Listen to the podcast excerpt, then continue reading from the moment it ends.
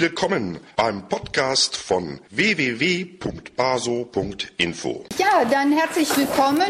Vielen Dank fürs Kommen. Schönen guten Abend allerseits. Also dir natürlich deswegen auch nochmal einen besonderen Dank und besonderes Willkommen, dass du es hier nach Wuppertal geschafft hast. Ähm, ich möchte dich so ein bisschen vorstellen und was äh, dir vielleicht irgendwie, was du noch gerne dazufügen möchtest oder anders gewichten möchtest, kannst du ja dann auch noch mal nachholen. Winfried Wolf ist Politologe und Dr. Phil. Das heißt, er hat sich auch mit Philosophie, Psychologie und Soziologie und anderem auseinandergesetzt.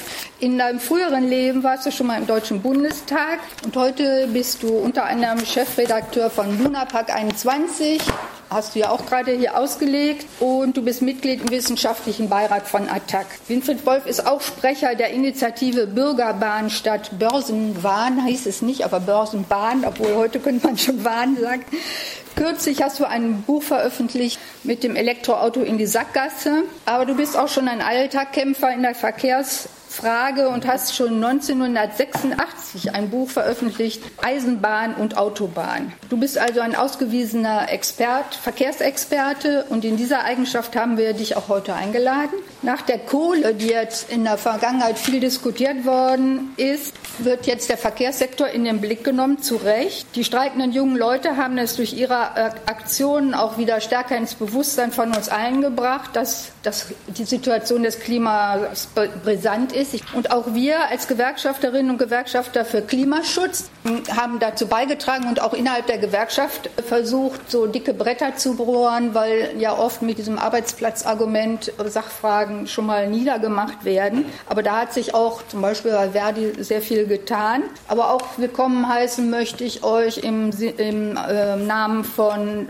von der Basisinitiative Solidarität, also kurz BASO. Wir beide Organisationen zusammen haben das hier veranstaltet und Winfried Wolf zu diesem hochaktuellen Thema eingeladen. Also jetzt aber genug der Vorrede. Ja, ja. Faktencheck Europa und wir Wupper, einige von uns Wuppertalern haben da auch beigetragen. Aber ja, wir würden äh, dich eben gerne um deinen Vortrag bitten. Ja, danke für die Einladung nach Wuppertal.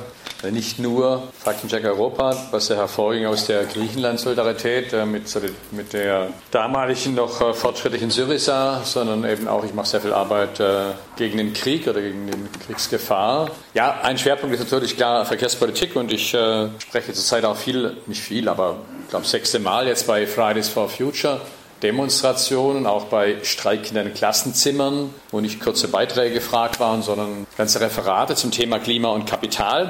Ich möchte darauf hinweisen, dass äh, die Situation eine widersprüchliche ist, dass durch Fridays for Future das Thema Klima eigentlich schon in aller Munde ist und in vielen Köpfen ist, dass selbst die Bildzeitung im Sommer dieses Jahres, im August, eine riesige Geschichte gebracht hat. Auf vier Seiten hier erstickt unsere Erde, wo sie über die Brände des Regenwaldes in äh, Brasilien berichtet haben, über Bolsonaro, den brasilianischen äh, Ministerpräsidenten, äh, ihn massiv angegriffen haben, den Zusammenhang von äh, Regenwald und Klima und so weiter gut erklärt haben. Aber das Ganze findet eben statt in der gleichen Zeit, in der die äh, deutsche Autoindustrie auf der IAA wieder neue Bolzmodelle vorgestellt hat, die 300 und 400 äh, Kilometer schnell sind, in der Greta Thunberg zwar in New York äh, bei, der, bei den Vereinten Nationen auftreten konnte, aber danach der amerikanische Präsident Donald Trump Folgendes gesagt hat. Sie, also Greta Thunberg, sie scheint mir ein sehr glückliches junges Mädchen zu sein, das sich auf eine fröhliche, wunderbare Zukunft freut. Das ist doch schön, das zu sehen. Zitat Ende. Frau Merkel hat sich irgendwie etwas äh, smarter geäußert, aber durchaus im ähnlichen Zynismus. Sie hat gesagt, dass äh, die junge Frau Thunberg nicht verstehen würde, inwiefern eben Technologie und Innovationsfreude den Klimawandel äh, stoppen könnten und stoppen würden. Das würde sie zu wenig schätzen. Ich glaube, dass wir uns einig sind, dass wir vor einer tiefen Mobilitätskrise stehen. Ich siehe die auf drei Ebenen an. Erste Ebene ist eine Glaubwürdigkeitskrise der Autokonzerne, die mit den Stichworten äh, VW und Dieselgate scheinbar umschritten, um, um skizziert ist. Es reicht aber nicht aus. Ich zitiere aus einer Zeitschrift, die immer mehr zu meiner Lieblingslektüre wird, nämlich aus Autor Bild. Zitat. Dazu erkennen jetzt immer Steuergeräte, wenn eine Messfahrt vorliegt. Die Autos sind inzwischen auf diese Minimallast hin konstruiert hieß es früher, Turbo läuft, Turbo säuft, sollen jetzt ausgerechnet aufgeladene Motoren sparen. Das tun sie nur auf dem Prüfstand, wenn wenig Leistung gefordert wird. Zitat Ende. Kann man sagen, ja, gute Beschreibung dessen, was wir gelernt haben, nur das ist geschrieben am 14. Februar 2014.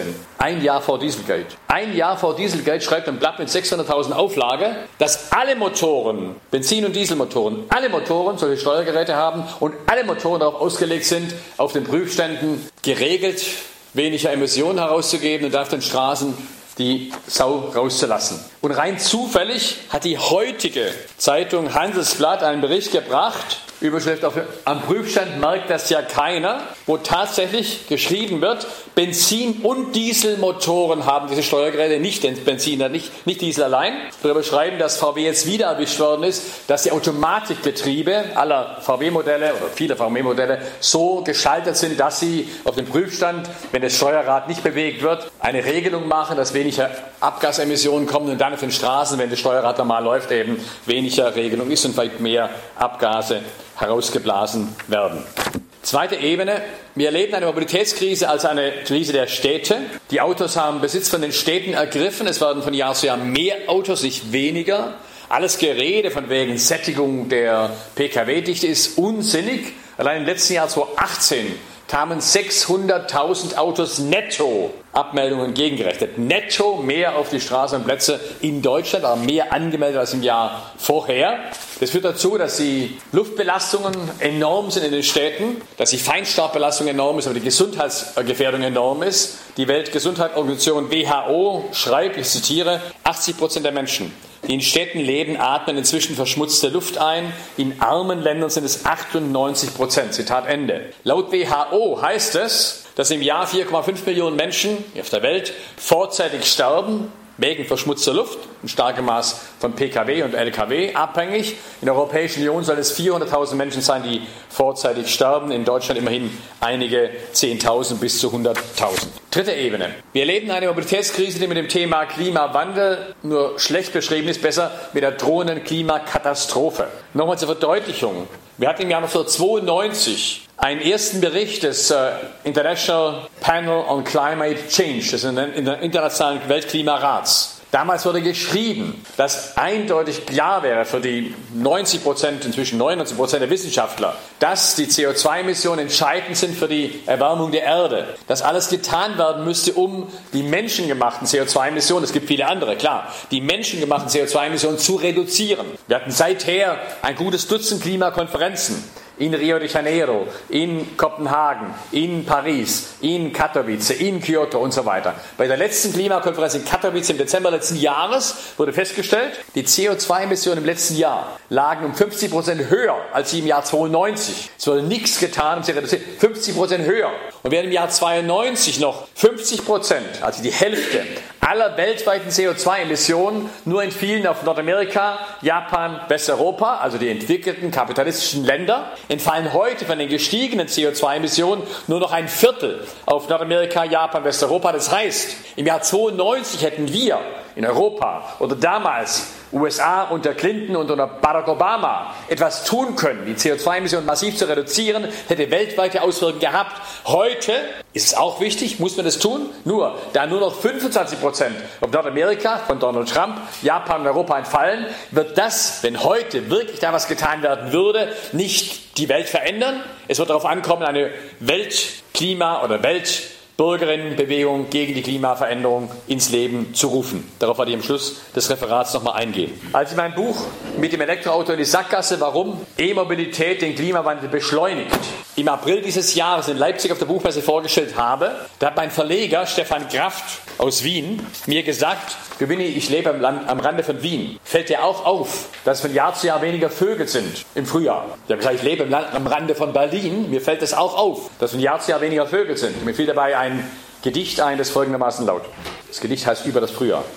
Lange bevor wir uns stürzten auf Erdöl, Eisen und Ammoniak, gab es in jedem Jahr die Zeit der unaufhaltsamen und heftig grünenden Bäume. Wir alle erinnern uns. Verlängerte Tage, helleren Himmels, Änderung der Luft des gewiss kommenden Frühjahrs. Noch lesen wir in Büchern von dieser gefeierten Jahreszeit und doch sind schon lange nicht mehr gesichtet worden über unseren Städten die berühmten Schwärme der Vögel. Am ehesten noch sitzend in Eisenbahnen fällt dem Volk das Frühjahr auf. Die Ebenen zeigen es in aller Deutlichkeit. In großer Höhe freilich scheinen Stürme zu gehen. Sie berühren nur noch unsere Antennen. Zitat Ende. 1928 geschrieben von Bertolt Brecht. Jetzt sagt die Autoindustrie, wir haben eine Lösung. Wir haben eine neue Lösung, die heißt, die heißt Elektromobilität. Das wird eine Wende insgesamt bringen. Zu behaupten, dass die Autoindustrie deshalb jetzt Elektromobilität entdecken würde, weil die Umweltverbände oder wir, wer auch immer, einen Druck gemacht hat, ist absolut lächerlich. In Wirklichkeit hat die Autoindustrie vor zwei Jahren ungefähr das größte Investitionsprogramm in der Geschichte der weltweiten Autoindustrie seit 100 Jahren aufgelegt. Ein Programm, wo 350 Milliarden Euro nur die zehn größten Autokonzerne in Elektromobilität, also in Kapazitäten zum Bau von Elektroautos investieren, war die Hälfte davon, von 350, entfallen nur auf BMW, Daimler, VW. Also ungefähr 160, 170 Milliarden Euro. Die gleichen Konzerne, die jetzt Elektromobilität entwickeln und die angeblich Null-Emissionsauto entwickeln, haben unter anderem auf der IAA vor einigen Tagen Modelle vorgestellt wie den Taycan von Porsche oder den EQC von Daimler oder den äh, e-tron von Audi. Das sind alles Modelle, die mehr als 400 PS haben, die 2,5 Tonnen schwer sind jeweils, die alle als Startpreis bei 75.000 Euro beginnen und die gelten bei der Europäischen Union als Zero-Emission-Autos, also Null-Emissionsautos. Das heißt, die Modelle können eingesetzt werden dafür, dass dann Dieselmodelle mit 15 Liter Verbrauch oder Benzinmodelle mit 12 Liter Verbrauch auf den Markt kommen. Natürlich haben die massive Emissionen, ich gehe nachher darauf ein, aber das ist die reale Politik, die heute mit Elektromobilität gemacht wird. Das geht weiter. Der Boss von VW, Herr Herbert Dies, hat, hat im Interview neulich gesagt mit der Süddeutschen Zeitung, Frage an Herrn Dies, im Hambacher Forst gehören Ihre Sympathien wirklich den Demonstranten? Antwort Dies, absolut. Ich werde da vielleicht hingehen in ein Baumhaus. Denn was die Energiewirtschaft da machen will, führt unsere gesamte Elektrifizierungsstrategie ad absurdum. Zitat Ende. Das ist rein zynisch, ja, reine Show, die die hier machen. Die gleichen Leute, die jahrzehntelang die SUVs gebaut haben, die jetzt auch weiter SUVs bauen, die im Grunde damit so tun, als wären sie jetzt auf der Seite von uns, auf der Seite der Klimagegner, der Bekämpfer der Klimaveränderung. Bleibt aber trotzdem die Frage, kann es nicht doch sein, dass Elektroautos einen Vorteil bringen gegenüber der normalen PKWs mit Diesel und mit äh, den Diesel und mit Benzinmotoren? Ich sage dazu nein. Ich begründe dies auf sieben Ebenen.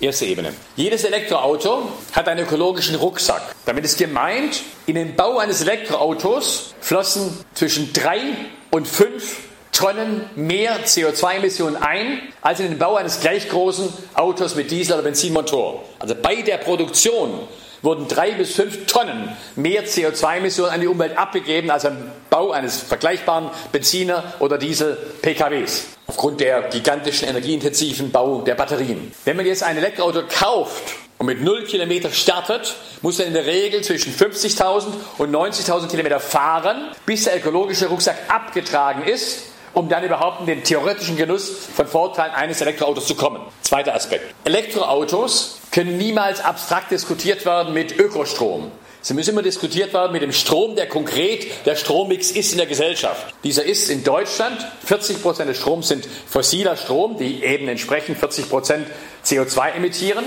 In der Europäischen Union ähnlich 50 Prozent ungefähr, in China 70 Prozent, weltweit mehr als 70 Prozent. Wenn wir allein bedenken, dass wir in Deutschland jetzt noch 13 Prozent Atomstrom haben und dass in drei Jahren die Atomkraftwerke abgeschaltet werden müssten, laut Beschlüssen, der VW-Chef dies sagt, die dürfen nicht abgeschaltet werden. Wir brauchen Atomkraft weiter für Elektromobilität. Ja? Also wenn wir uns durchsetzen, dass Elektro, äh, Atomstrom nicht mehr stattfindet, dann können wir vom Glück sagen, wenn die jetzigen 13% Atomstrom ersetzt werden durch erneuerbare Energien. Wenn die erneuerbaren Energien in drei Jahren noch 13% mehr einnehmen, das heißt sich fast um 50 Prozent erweitern, um diesen Strom abzudecken. Und wenn nicht dann noch mehr fossiler Strom da ist, wenn die AKWs abgeschaltet sein sollten. Drittes Nein. Wenn im großen Maßstab Elektroautos auf den Markt kommen sollten, also nicht in homöopathischen Dosierungen, sondern wirklich Hunderttausende oder Millionen Elektro-PKWs, dann bedeutet dies, dass natürlich die Nachfrage nach Atomstrom, nach Strom wächst insgesamt. Nach fossilem Strom, erneuerbarem Strom, Atomstrom. Das führt dazu, dass die Kohleimporteure heute sagen, das Beste, was uns passieren konnte, ist Elektromobilität. Das heißt, der Kohleabsatz weltweit wird auf Jahrzehnte gesichert sein, weil die Stromnachfrage steigt. Ein erheblicher Teil wird Kohlestrom sein. Heißt auch, dass im erheblichen Maß Atomstrom mehr nachgefragt wird. Aber wenn die Franzosen sagen, dass im Jahr 2030 in Paris nur noch Autos ohne Verbrennermotor zirkulieren dürfen. Da muss man wissen, 70 Prozent des Stroms in Frankreich sind Atomstrom. Muss auch wissen, dass der Präsident Emmanuel Macron gerade ein Gesetz gestrichen hat von seinem Vorgänger François Hollande, wonach der Anteil von Atomstrom von 70 auf 60 Prozent in Frankreich reduziert werden sollte, mit der Begründung, wir brauchen diesen Atomstrom für Elektromobilität. Wir müssen auch wissen, einer der größten französischen Konzerne ist Areva. Areva ist AKW-Bauer. Areva baut gerade einen riesigen Atomkomplex zusammen mit chinesischen Konzernen in Großbritannien in Hinkley Point. Areva baut zusammen mit chinesischen Konzernen in China neue Atomkraftwerke. China hat nur 38 Atomkraftwerke. China baut gerade 20 neue Atomkraftwerke und weitere 30 sind in Planung befindlich. China will die Zahl der Atomkraftwerke fast mehr als verdoppeln in den nächsten 10, 12 Jahren mit der Begründung, wir brauchen das für Elektromobilität. Das heißt, wenn wir am 27. März 1979 im damaligen Land mit der höchsten AKW-Dichte einen GAU hatten in den USA in Harrisburg, wenn wir am 26. April 1986 im damaligen Land mit der höchsten AKW-Dichte in Tschernobyl in der Sowjetunion einen GAU hatten und wenn wir am 11. März 2011 im damaligen Land mit der höchsten AKW-Dichte in Japan, in Fukushima, einen GAU hatten, dann spricht viel dafür, dass diese neue Atomkraftwerke einen GAU produzieren werden, sei es in China oder in Frankreich. Viertes Nein.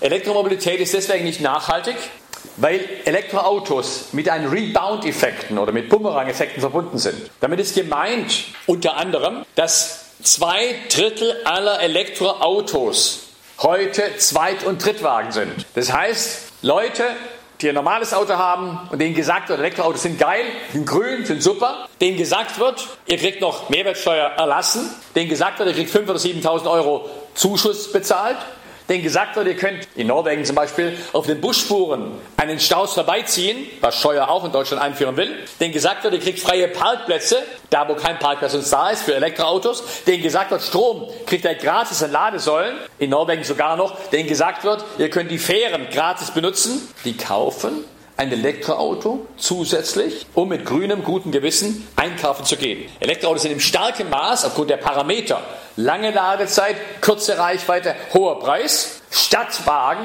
für die Mittelklasse und nicht Wagen, die ersetzen andere äh, PKWs. Weswegen ich beim fünften Punkt sage, Elektromobilität ist immer verbunden mit einem Rechen- und Denkfehler der einer Grundschülerin eigentlich nicht würdig ist. Ein Denkfehler darin besteht, dass gesagt wird, es geht darum, den Anteil von Elektroautos am Verkauf, am Bestand und so weiter zu erweitern. Das Klima, dem Klima ist es scheißegal, was Anteile waren, was hochkommt. Für das Klima ist relevant, was die Summe an Tonnen von CO2-Emissionen ist. So, wir jetzt wissen, dass im letzten Jahr der Anteil von Elektroautos im Verkauf in Deutschland von 1% oder 0,8% auf 1,6% gestiegen ist, so scheißegal.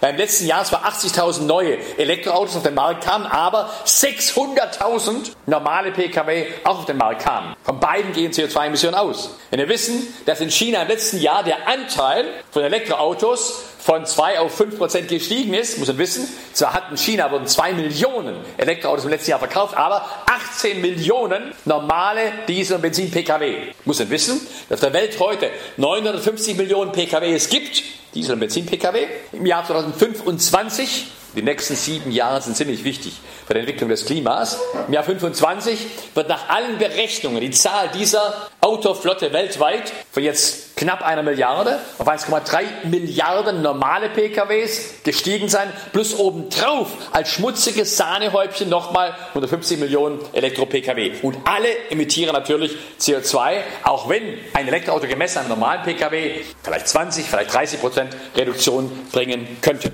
Sechstes Nein. Elektroautos sind deswegen nicht nachhaltig, weil mit einer Elektroautoflotte nicht nur unsere Abhängigkeit von Öl bleibt, und die Problematik von Öl weiter da ist, weil die Autoflotte nicht verkleinert wird, sondern sogar weiter steigt, sondern weil mit Elektroautos wir die Abhängigkeit von Öl ergänzen um die Abhängigkeit anderer knapper Rohstoffe, also Abhängigkeit von Kupfer. Ein Elektroauto braucht dreimal mehr Kupfer als ein normaler Pkw. Die Abhängigkeit von Lithium, die Abhängigkeit von Kobalt, die Abhängigkeit von seltenen Erden. Das heißt, alles Abhängigkeiten, die verbunden sind mit riesigen Problemen, mit Umweltproblemen, Umweltzerstörung, unter anderem verbunden mit riesigen Wasserverbräuchen im Fall von Lithium aus dem Boden herausspülen, verbunden sind mit Kinderarbeit in Kriegen im Kongo, im Fall von Kobalt, verbunden sind mit nochmal dem gleichen Modell, dass unsere relativ absurd hohe motorisierte Mobilität gespeist wird von knappen Ressourcen aus der dritten Welt. Siebtes Nein. Wenn alles das was ich vorgetragen habe, jetzt sechsmal Fake News wären, wenn ich jetzt wirklich sechsmal Schluss erzählt hätte, dann bleibt ja trotzdem siebtens der Tatbestand bestehen, dass alle Autos, egal was der Antrieb ist, Systemnachteile haben, die uns raten lassen, dass ein Setzen auf Automobilität ein Riesenproblem ist. Systemnachteile? Die darin bestehen zum Beispiel, dass ein Auto immer, egal ob Brennstoffzelle, Diesel, Benzin oder Elektroauto, viermal mehr Fläche braucht für die gleiche Leistung mit einem öffentlichen Verkehrsmittel. Dass ein Auto immer, egal was der Antrieb ist, Brennstoffzelle, Diesel, Benzin oder elektrisch, immer 20 mal mehr Fläche braucht als die gleiche Leistung mit einem Fahrrad. Oder 100 mal mehr Fläche braucht als eine gleiche Leistung zu Fuß. Die Nachteile bleiben da. Elektroautos heißen auch, egal was der Antrieb ist, dass wir immer mit konfrontiert sind mit einem riesigen Blutzoll, der komischerweise immer kaum groß erwähnt wird. Nämlich 1,2 Millionen Tote im Jahr in der Welt, in der Europäischen Union 35.000 Tote im Jahr, in Deutschland 3.300 Tote im Jahr. Und dieser Blutzoll ist nicht ein Preis der Mobilität ganz abstrakt, sondern der konkrete Preis dieser spezifischen Mobilität, die wesentlich mehr Tote und Verletzte produziert als andere Verkehrsarten. Elektromobilität heißt auch, dass egal was der Antrieb ist, die durchschnittliche Geschwindigkeit im Verkehr mit Autos von Jahr zu Jahr langsamer wird, weil je mehr Autos, egal ob Brennstoffzelle, Diesel, Benzin, elektrisch, je mehr Autos, desto langsamer ist der Verkehr. Wir haben heute US-amerikanische Städte wie Los Angeles, in denen der, die Geschwindigkeit im Jahr gemessen im Autoverkehr bei 12 bis 13 km/h liegt. 12 Stundenkilometer durchschnittliche Geschwindigkeit. Das ist die Geschwindigkeit eines unsportlichen Fahrradfahrers. Es mag in Berlin vielleicht 20 sein, in Wuppertal vielleicht 25 sein, weiß ich nicht genau, aber von Jahr zu Jahr sinkt die Geschwindigkeit. Je mehr Autos, egal was die Antriebe sind, desto langsamer. Also wenn alle Autos in Los Angeles, alle Teslas wären oder alle Renault Zoe wären oder alle Nissan Leaf wären, also Elektroautos wären, dann bleibt es dabei, dass die Durchschnittsgeschwindigkeit in LA bei 12 km/h angelangt ist. Last not least, wenn man wirklich sparen wollte bei den CO2-Emissionen, möchte ich darauf hinweisen, dass vor 15 oder vor 10 Jahren alle Autokonzerne gesagt haben, sie würden jetzt das 2 oder 3 Liter Auto auf den Markt bringen. 2 oder 3 Liter Auto heißt, die Reduktion des jetzigen Verbrauchs von 8 Liter im Durchschnitt oder 7,9 Liter im Durchschnitt auf, drei, auf ungefähr 40 Prozent oder 35 Prozent der jetzigen Emissionen oder jetzigen Verbräuche. Eine solche Reduktion auf 40 Prozent wird niemals, als wenn alle Autos der Welt ersetzt werden würden durch Elektroautos, wäre die Einsparung maximal 20 Prozent. Man könnte lässig heute sagen, dann baut doch bitte euer 2 oder 3 Liter Auto. Was damals der Milliardär Pirch vorgeführt hat, der fuhr damals mit einem 3 Liter Auto, 2,5 Liter Auto von Salzburg, sein Milliardärsitz, nach Wolfsburg auf die Hauptversammlung und sagte, prima gelaufen, wir bauen jetzt das 2 Liter Auto. Das wird nicht gemacht, weil man daran wenig verdienen kann, weil man bei Elektromobilität wesentlich mehr verdienen kann. Jetzt ist die Frage, wenn das alles stimmt, was ich vortrage, warum wir trotzdem von Umweltverbänden von Grünen ganz massiv, von der Merkel-Regierung, von der SPD, eine Million neue Ladesäulen brauchen wir, beschlossen worden, ja, gesagt, Elektromobilität wäre eine Perspektive. Ich sage, die Antwort ist einmal, das ist einfach wieder eine Möglichkeit zu sagen, wir machen weiter so, eine tolle Entschuldigung. Zweitens, ist es ganz wichtig im Kopf zu behalten, die Macht der Autolobby, die sie immer wieder das Neue bewiesen hat und die ihre neuen Ideen einfach durchsetzen kann. Und das Dritte ist, es geht nicht um das Klima, sondern es geht um China. Zum Ersten. Ich bin alt genug, um zu wissen, dass seit den 70er Jahren alle eineinhalb bis zwei Jahrzehnte die Autoindustrie immer dann, wenn sie in der Krise war, einen Reformpups, einen Reformfurz gelassen hat. Und immer dann alle sagten, okay, die haben eine Lösung. Also, 70er Jahre, Katalysator. Der Katalysator löst alle Probleme. 80er Jahre, Waldsterben, mal gucken, ob es ein Tempolimit sinnvoll wäre. Großversuch Tempolimit 100, wurde nicht eingehalten, habe gesagt, okay, Richtgeschwindigkeit, 130 wird eingeführt. 90er Jahre wurde gesagt, der Milliardär Hayek, der die Swatch-Uhr erfunden hat, der wird ein Swatch-Car machen, ein Stadtautochen, schnuckelig klein, was quer einparken kann und so weiter. Es gab zwei Jahre Diskussion, baut VW oder Daimler oder BMW den Swatch Car. VW hat schon eine Gesellschaft gegründet, die Swatch Car Company, hat er nicht bekommen. Am Ende hat Daimler das gebaut als Smart, was auch nicht elektrisch war, was klein, schnuckelig war und quer einparken konnte und vor allem die Pkw-Zahl nochmal in den Städten erhöht hat. In den Nullerjahren hatten wir Biosprit. Biosprit bringt die Lösung, wo sogar Umweltverbände gesagt haben, ja, Biosprit, Agrokraftstoffe, die könnten CO2-Emissionen re reduzieren. War nicht der Fall, ist heute kein Thema. Obwohl, wenn ihr tanken geht, immer jetzt schon, nicht bei E10, bei jedem Benzin, bei jedem Diesel zwischen 10 und 20 Prozent Biosprit drin ist, wo massenhaft in der dritten Welt Regenwälder abgeholzt werden, dort agrarische Stoffe angebaut werden, die versprittet werden, die in unseren Kraftstoff reingepackt werden. Wir haben jetzt eine neue Reform für Elektromobilität, wo wieder die Gefahr ist, dass alle sagen,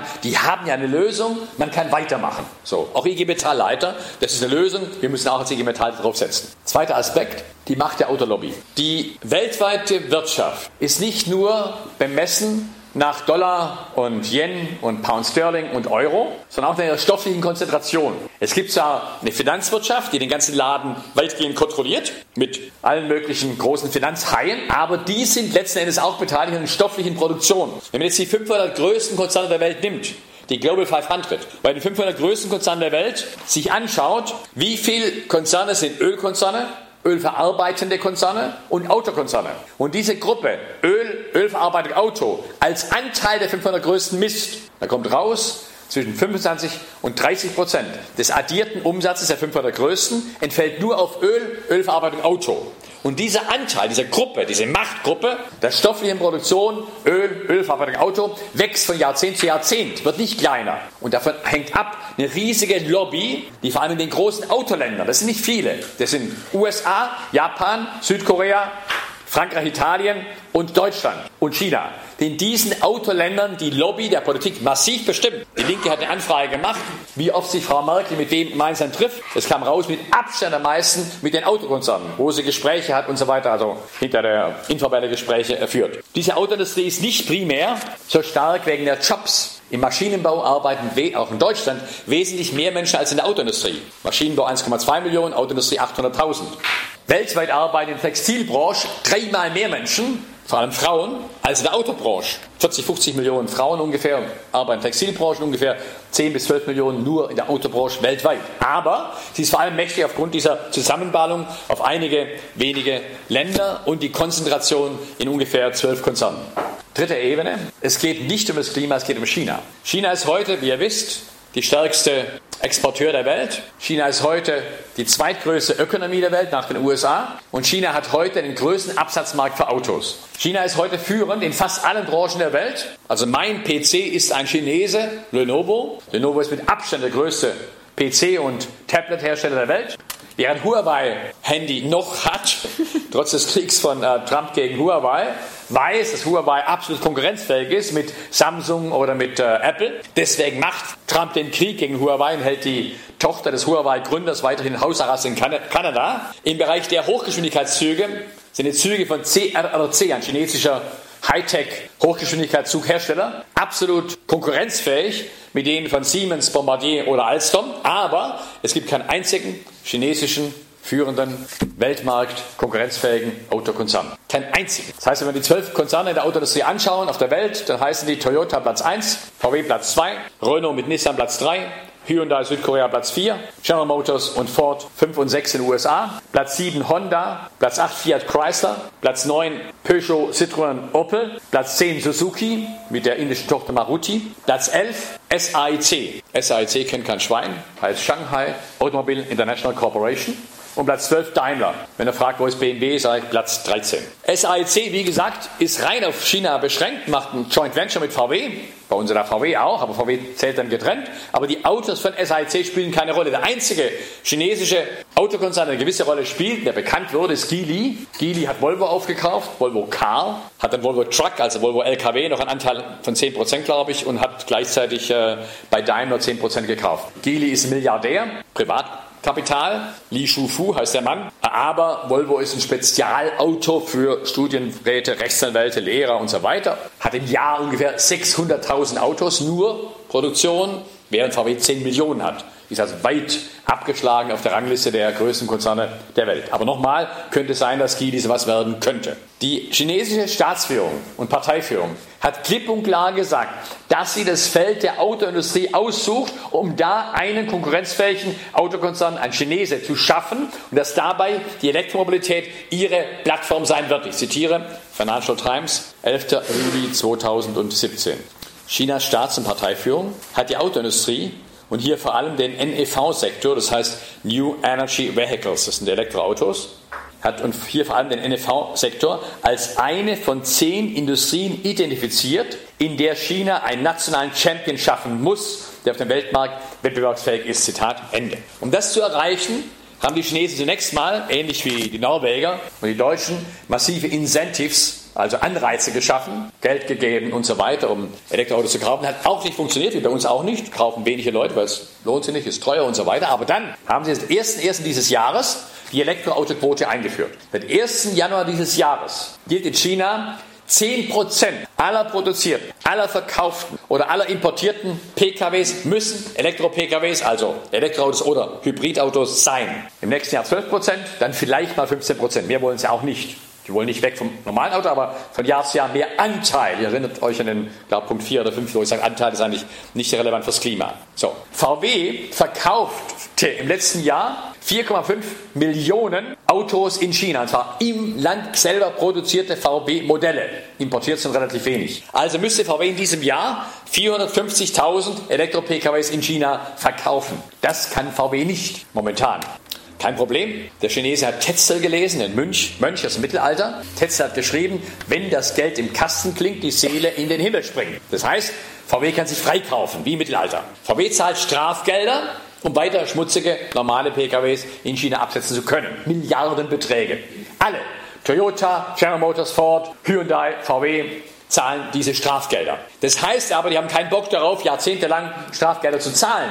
Ich habe gesprochen auf der Hauptversammlung von VW im Mai dieses Jahres im City Cube in Berlin. Ich habe eine Aktie, eine kritische Aktie. Und ich habe da den VW-Bus gefragt, habe dies gefragt, wann kann VW diese 10% Quote erfüllen? Die Antwort war in zwei Jahren. Als VW zahlt es ein, zwei Jahre Strafgelder, dann haben sie in China und weltweit so große Elektro-Pkw-Kapazitäten gebaut, um diese Quoten dann vielleicht von 5 Millionen 500.000 erfüllen zu können. Das ist der entscheidende Hintergrund und nicht primär die Frage von der Abgase in Städten. Es kommt dazu natürlich, dass die chinesischen Städte total schlechte Luft haben, aber die Zahl der Pkw wird sich nicht reduzieren. Es kann nur sein, dass die neuen Pkws, die in Kanton, Shanghai, Peking und so weiter auf die Straßen kommen, dass die Elektro-Pkws sein werden, die dann aber in den Städten zwar keine Emissionen haben, aber da 70 Prozent des Stroms in China fossiler Strom sind, wird die CO2-Emission auf dem Land sein und nicht in der Stadt sein. Die Bilanz lautet drei Punkte. Erstens, Elektromobilität ist eindeutig kein Mittel, um die CO2-Emissionen weltweit oder regional in China oder Europa oder in Deutschland zu reduzieren. Elektromobilität wird primär dazu führen, dass noch mehr PKWs da sein werden, dass zusätzlich vor allem Stadt-PKWs da sein werden, dass primär da, wo Autos keinen Platz haben sollten, wo sie noch mal mehr Platz wegnehmen werden, noch mal mehr Platz weggenommen werden wird durch Stadtautos, Elektroautos und so weiter. Zweitens, es geht bei Elektromobilität in erheblichem Maße um die Industriepolitik von China. Das ist unter Kapitalisten gerechtfertigt, das würden die USA und Europa auch so machen, gegenseitig Quoten machen und sich erpressen. Das kann man nachvollziehen von der innerimperialistischen Logik her, aber man muss verstehen, es hat nichts mit Klima, nichts mit CO2-Emissionen zu tun. Es geht primär um Machtkampf international, wer sich wo mit welcher Art Autos durchsetzt. Dritter Punkt. Das alte Machtkartell, was ich beschrieben habe, also Ölkonzerne zusammen mit Autokonzernen, was in erheblichem Maß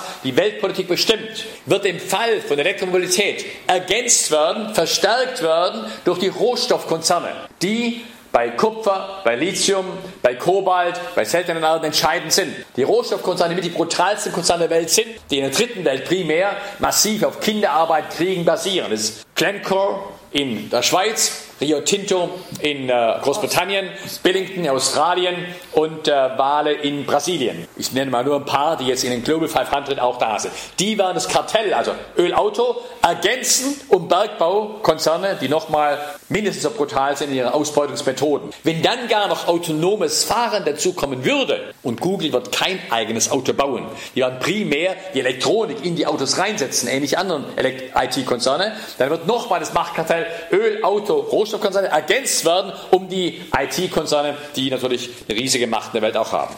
Das heißt, wenn wir jetzt über die Verkehrswende reden, dann muss zunächst mal als Oberbegriff alles getan werden, um die Zahl, die absolute Zahl der Autos zu reduzieren bei der Verkehrswende und primär die grünen Verkehrsarten, also zu Fuß gehen, mit dem Fahrrad fahren, öffentlichen Verkehr benutzen, die zu stärken und die roten Verkehrsarten, Autoverkehr und Flugverkehr, zu reduzieren. Das muss das oberste Ziel sein.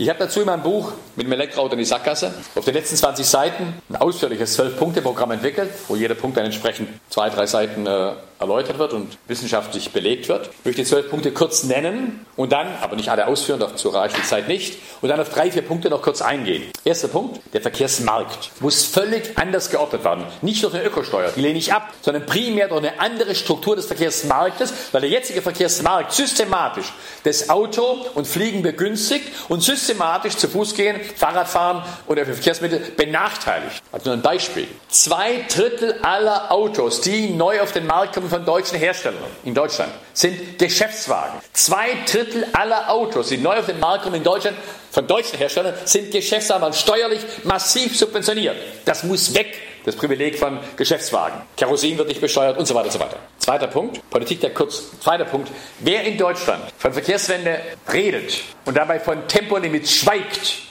muss die Schnauze halten. In Deutschland ist absolut zentral, dass wir Tempolimit fordern. Grüne Umweltverbände sagen, das höchste in der Fuß oder irgendwo unten drunter. Ja, ja, bräuchten vielleicht, ja. Sie machen keine Kampagne. Es gibt eine klare Mehrheit für Tempolimit seit den 70er Jahren in Westdeutschland, in Gesamtdeutschland sowieso. Wird nicht gemacht, obwohl wir das einzige Land der Welt sind, zusammen mit Afghanistan, wo es keine Tempolimits gibt. Was jedes Jahr heißt, nicht nur, dass man 5 bis 6 Millionen Tonnen CO2 sparen könnte und reduzieren könnte, sondern auch heißt, dass jedes Jahr zwischen 3 und 700 Menschen getötet werden oder weniger getötet werden würden, wenn man ein Tempolimit von 120 auf Autobahnen, 80 auf Landstraßen und Bundesstraßen und 30 in Wohngebieten einführen würde. Dritter Punkt, notwendig ist eine Politik der kurzen Wege, darauf gehe ich nachher ein. Vierter Punkt, notwendig ist die Förderung des nicht motorisierten Verkehrs, darauf gehe ich nachher ein. Fünfter Punkt, notwendig ist Nulltarif im ÖPNV.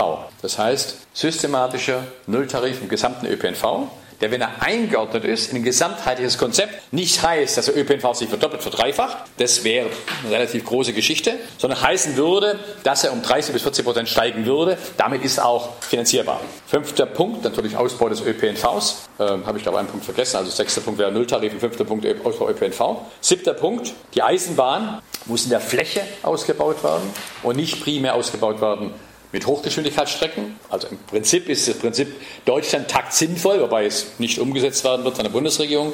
Müssen wir vor allem uns in der Richtung engagieren und primär muss auch die Schienennetz wieder mindestens auf den Stand von 1994 gebracht worden.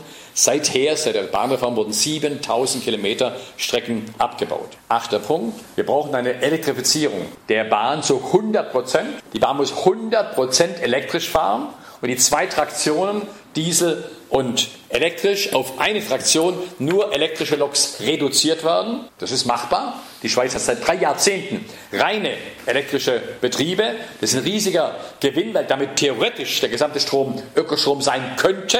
Und vor allem auch deswegen wichtig, weil Synergieeffekte da sind. Zum Beispiel in meinem Kaff in Wilhelmshorst bei Berlin ist eine Oberleitung da, aber die meisten Züge, Güterzüge, Personenzüge fahren mit Diesel Warum? Weil irgendwo im Netz ein Dieselteil da ist. Dann fahren sie durchgehend bis Berlin rein mit Diesellokomotiven, weil es sich nicht lohnt, die Lok irgendwo zu wechseln auf der Strecke. Wenn alles elektrisch ist, dann fahren alle Lokomotiven mit Diesel, wie nochmal in der Schweiz es längst der Fall ist. Neunter Punkt. Die Fahrpreise bei der Bahn müssen einmal im Mittelpunkt haben die Normalpreise. Zweitens die Normalpreise um 30 Prozent gesenkt werden. Und drittens, die Bahncard 50 halb so viel kosten wie heute, ungefähr 125 Euro im Jahr kosten, dass massenhaft ein Millionenpublikum sagen würde, wir halbieren die Bahnpreise, die dann noch deutlich günstiger als heute sind. Auch das ist konkret heute da. Die Schweiz hat ein Ticket, das heißt Halbtaxticket, was ähnlich ist wie die Bahncard 50, aber das viel mehr Funktionen hat, viel mehr Städte ergreift und so weiter.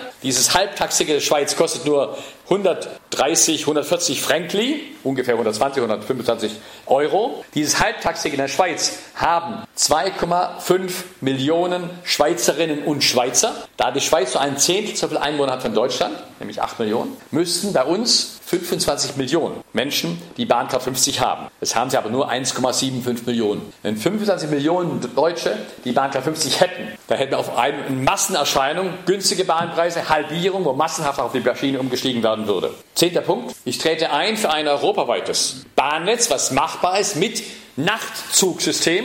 Wir haben dafür in der Zeitschrift Luna Park in der Sondernummer das Projekt Luna Liner entwickelt, wie ein europaweites Nachtzugsystem aussehen könnte, von Fachleuten erarbeitet, wie die Züge fahren könnten. Da hätte man gekonnt oder könnte man in Berlin im Nachmittag um 16 Uhr losfahren wäre am nächsten Nachmittag um 2 Uhr in Lissabon und könnte auf dem Rossio-Platz ein Espresso trinken. Damit könnten die gesamten innereuropäischen, ich rede nicht von innerdeutschen, die innereuropäischen Flüge auf die Schiene verlagert werden. Elfter und vorletzter Punkt. Ich trete ein für eine Reduktion des Güterverkehrs und dann erst Verlagerung. Dazu sage ich noch was. Letzter Punkt, zwölfter Punkt.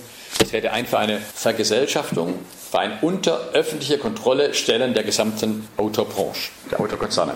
Ganz einfach. Zu ein paar Punkten. Einmal kurze Wege. Ich habe im Jahr 1986, als ich dieses Buch Eisenbahn und Autobahn schrieb, damals eine Entdeckung gemacht, die mich ziemlich umgekrempelt hat. Ich habe damals auch mein Auto abgegeben und lebe seither ohne Auto. Die Entdeckung war ein Mann, ein Jude mit Namens Martin Wagner. Dieser Martin Wagner hat in den 20er Jahren den Berliner Verkehr organisiert. Musste fliehen wegen den Nazis, ging nach New York. Er hat dann in den 50er Jahren eine Arbeit geschrieben, wo er New York als Autostadt vergleicht mit Berlin als Fußgänger-, Fahrrad- und öffentliche Verkehrsmittelstadt. Und sagt, Verrückt, die New Yorker, obwohl sie Auto fahren, und die Berliner haben das gleiche konstante Verkehrsbedürfnis von 1000 Zielbewegungen pro Jahr. Der Satz heißt, dann verallgemeinert, von ihm so geschrieben, das Verkehrsbedürfnis eines Menschen westlicher Zivilisation beläuft sich pro Jahr und Nase auf ein konstantes Ziel, auf ein konstantes Verkehrsbedürfnis von rund 1000 Zielbewegungen, von denen 650 fußläufigen Charakter hätten, wenn sie im Verkehrsplaner richtig geplant worden wären. Zitat Ende. Ich las sagte, verrückt, kann nicht sein. Ja? Ich habe nachgeguckt, Stimmt, auch wir, auch ihr in Wuppertal habt im Jahr 1000 Bewegungen, die qualitativ definiert werden. Und zwar noch fünf Bewegungsarten, immer hin und zurück extra gerechnet. Also, Menschen, die im aktiven Arbeitsleben sind, haben fünfmal die Woche einen Weg zur Arbeit und zurück. Menschen, die in Ausbildung befindlich sind, haben fünfmal die Woche einen Weg zur Ausbildung und zurück. Abzüglich dann Urlaub oder Semesterferien und so weiter. Ja? Es gibt drittens Einkaufsarten. Zwei bis dreimal zum Einkaufen und zurück. Es gibt viertens Freizeitwege. Zwei bis dreimal die Woche ein Freizeitweg ins Kino, ein Freizeitweg den grünen Bereich, ein Freizeitweg in einen Café und so weiter, hin und zurück. Es gibt fünftens Urlaubswege, einmal oder 0,7 Mal im Jahr hin und zurück, bei Japis vielleicht dreimal im Jahr. Dann gibt es eine feministische Kritik an diesen fünf Verkehrswegen, Beschreibungen, die heißt, es gibt neue Wege heute in der Autogesellschaft. Frauen vor allem müssen Begleitwege machen, müssen Kinder zur Kita, Kinder zur Schule, Kinder zum Tennisspielen, Kinder zum Tischtennisspielen, Kinder zum Tanzkurs und so weiter fahren und zurück. Aber wenn ihr jetzt hinterher im Bierdeckel in der Kneipe mal kurz aufschreibt ungefähr, wie viele Wochen ihr im Jahr arbeitet oder wie viele Wochen ihr im Jahr Ausbildung habt oder wie viele Wochen als Rentner irgendwo hingeht und so weiter, wie viel auf, auf der Einkauf kommt ihr auf 900 bis 1100 Bewegungen im Jahr. Aber wenn ihr jetzt sagt, in den 60er, 70er Jahren, falls ihr alt genug seid, und wenn ihr das wisst, habe ich viel weniger Kilometer zurückgelegt als heute. Wenn ich euch sage, ja, in den 60er, 70er Jahren hat ein westdeutscher Bürger, eine westdeutsche Bürgerin im Jahr 6.500 bis 7.000 Kilometer motorisiert zurückgelegt. Heute legt eine Wuppentalerin, ein Wuppentaler, ungefähr 12.000 bis 13.000 Kilometer im Jahr motorisiert zurück. Dann ist die Erklärung nicht, dass sie mehr Wege zurücklegt, sondern primär, dass sie Entfernungen von A nach B sich verdoppelt haben, verdreifacht haben. Ja? Nicht mehr um die Ecke einkaufen, nicht mehr nah, im Nahbereich Arbeit zu haben, Zwergschulen wurden geschlossen, zusammengelegt in Großschulen und so weiter. Vor allem Freizeitwege. Die machen die Hälfte aller Wege aus, die Hälfte aller Kilometer aus. Freizeitwege haben sich verdreifacht, vierfacht. Also wenn ich in die Gegend gehe, in die Stadt gehe, wo ich geboren bin, wo ich aufgewachsen bin und immer dran gucke, wo meine Mutter mir sagte, nach der Schule, geht raus zum Rollerweiher, zum Weltle, zum Riesenbach und dann, wenn die Kirchenglocken läuten, kommt er zurück. Wenn ich mir heute die Plätze angucke, wo ich gespielt habe in Ravensburg, ist alles Beton. Da gibt es keinen Rheinweiher, gibt es keinen äh, Riesenbach. Das ist alles zu mit Umgehungsstraßen, mit Lagerflächen und so weiter. Da musst du über diese Betonflächen rausgehen, um Erholung ins Grüne zu kommen. Das heißt, auch da haben sie die Wege massiv erhöht, primär aufgrund der Autogesellschaft.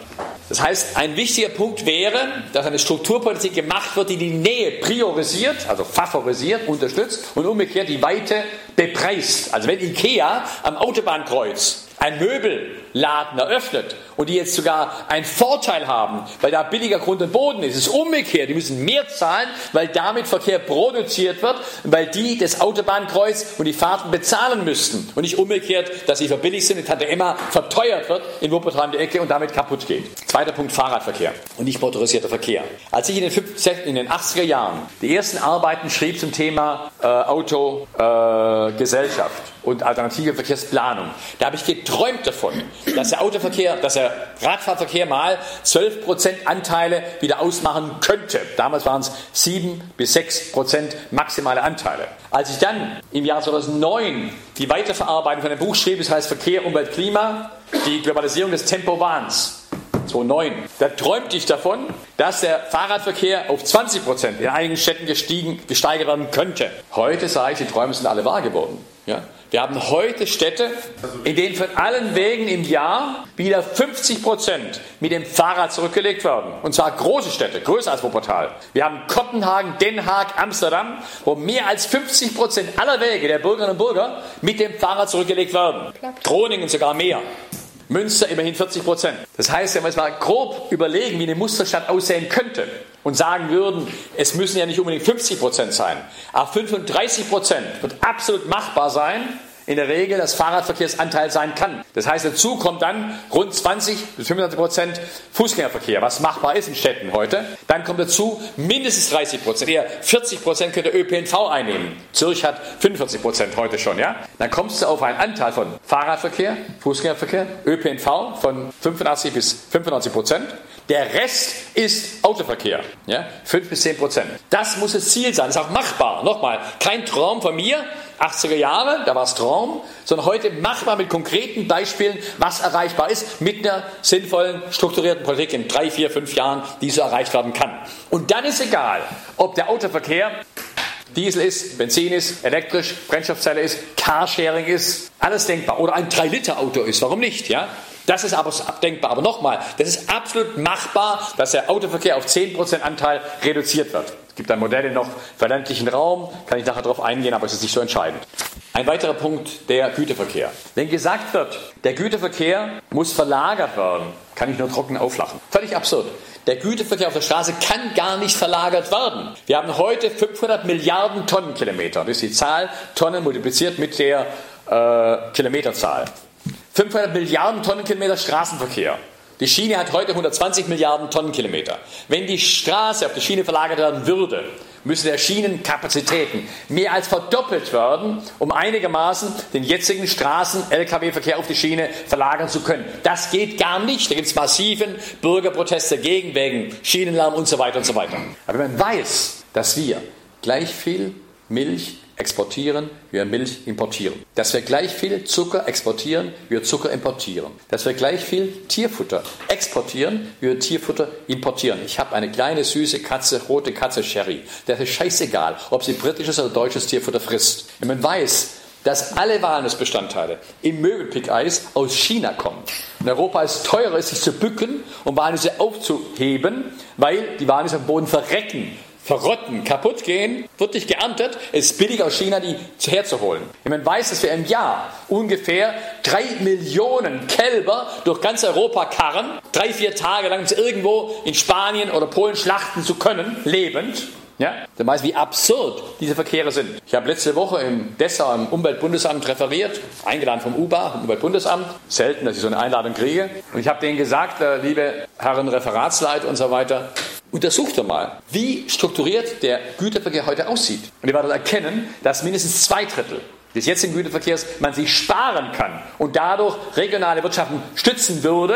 Und wenn man den Güterverkehr auf zwei Drittel reduziert, ein Drittel reduziert, dann kann das Drittel verlagert werden auf Binnenschifffahrt und auf die Schiene. Letzter Aspekt, wenn ich sage, da Gesellschaften unter öffentlicher Kontrolle stehen der Autokonzerne, möchte ich zwei Daten ins Gedächtnis rufen. Einmal 1871. Im Jahr 1871 war es so, dass damals die deutsche Bourgeoisie, nicht Karl Marx und nicht die proletarische Bewegung, sondern die Bourgeoisie hat gesagt, die Eisenbahnen sind nicht in der Lage, als private Bahnen ein Flächennetz zu bauen. Die privaten Bahnen bauen primär Köln-Frankfurt oder Königsberg-Berlin oder Dresden-Berlin. Also sie bauen nicht primär Westerwald, Schwarzwald, Harz, Thüringer Wald erschließen. Deswegen müssen die privaten Eisenbahnkonzerne enteignet werden, verstaatlicht werden und eine staatliche Flächenbahn gebaut werden. Das haben sie gemacht. Drei, vier Jahrzehnte lang wurde ein flächendeckendes Eisenbahnnetz als staatliches Netz, als Länderbahn, als Reichsbahn aufgebaut, um dann nach dem Ersten Weltkrieg eine Flächenbahn zu haben, die auf dem jetzigen Gebiet der heutigen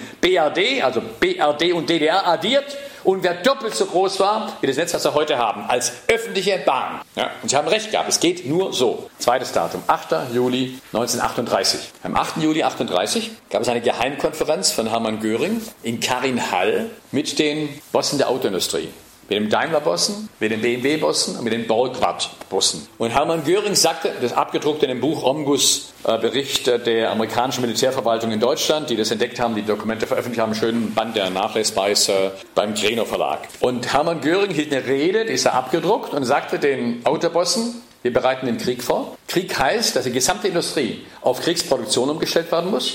Ihr Autokonzernbosse müsst von der zivilen Produktion auf Kriegsproduktion umstellen, und zwar in kurzer Zeit, in eineinhalb Jahren, und zwar nicht von Autos zivil, Autos als Geländewagen, sondern von Autos zum Panzerbau, Flugzeugmotorenbau und Munitionsbau. Die Bosse haben genickt. In eineinhalb Jahren war die gesamte deutsche Autoindustrie umgebaut auf Kriegsproduktion. Und wenn das möglich war für die Autokonzerne in destruktive Richtung, dann ist es natürlich auch möglich, dass diese Autokonzerne konvertiert werden unter öffentlicher Kontrolle in Richtung Lokomotivbau, Waggonbau und andere sinnvolle Produkte einer solchen Verkehrswende. Und wenn jetzt diskutiert wird und gesagt wird, aber die Arbeitsplätze, wenn man sowas vorschlägt, die Arbeitsplätze bei der Autoindustrie müssen doch gerettet werden, sage ich nur, zum Teil werden diese Arbeitsplätze momentan massiv von der Autoindustrie abgebaut, ohne dass wir die Macht hätten, ohne dass die Verkehrswende real umgesetzt werden würde, ohne dass Elektromobilität große Rolle spielen würde bisher. Die großen Autokonzerne haben verkündet, dass bis zu 50.000 bis 70.000 Jobs in den nächsten zwei, drei Jahren verschwinden sollen in Deutschland.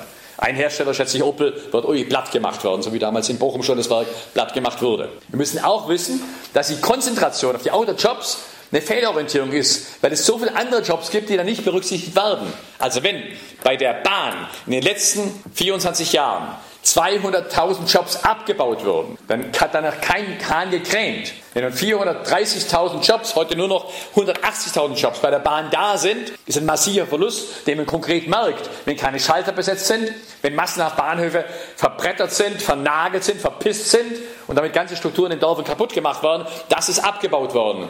Die müssen erhalten werden. Wenn bei öffentlichen Verkehrsbetrieben massenhaft Jobs zerstört würden, wenn in der Bahntechnik massenhaft Jobs zerstört würden, sind es wertvolle Jobs. Oder, was ich bei Fridays for Future immer vortrage, die Zahl der Arbeitsplätze in Kitas, in Kindergärten, in Schulen, in Hochschulen beträgt heute 1,2 Millionen. Wesentlich mehr als in der Autobranche. Wenn jetzt nur die Parameter von Dänemark oder Schweden gelten würden in Bezug auf die Größe der Gruppen in Kitas, in Bezug auf die Schulklassengrößen in normalen Schulen und Gymnasien, in Bezug auf die Seminare in den Unis, müssen wir eine Million mehr Menschen in den Bereichen Erzieherinnen, Schüler, Lehrkräfte und äh, Lehrpersonal an Hochschulen, eine Million mehr. Ja. Oder wenn wir heute noch 200.000 Menschen in der Landwirtschaft haben, Bauern und Bäuerinnen, und 600.000 Mondscheinbauern, also Bauern, die als Nebenerwerb noch bäuerliche Arbeit machen. Wenn wir nur eine Agrarwende machen würden, die einigermaßen ein bisschen Bio-Landwirtschaft machen würde, bräuchten wir mindestens, dass die Mondscheinbauern zu normalen Bauern werden würden und damit im Grunde auch wiederum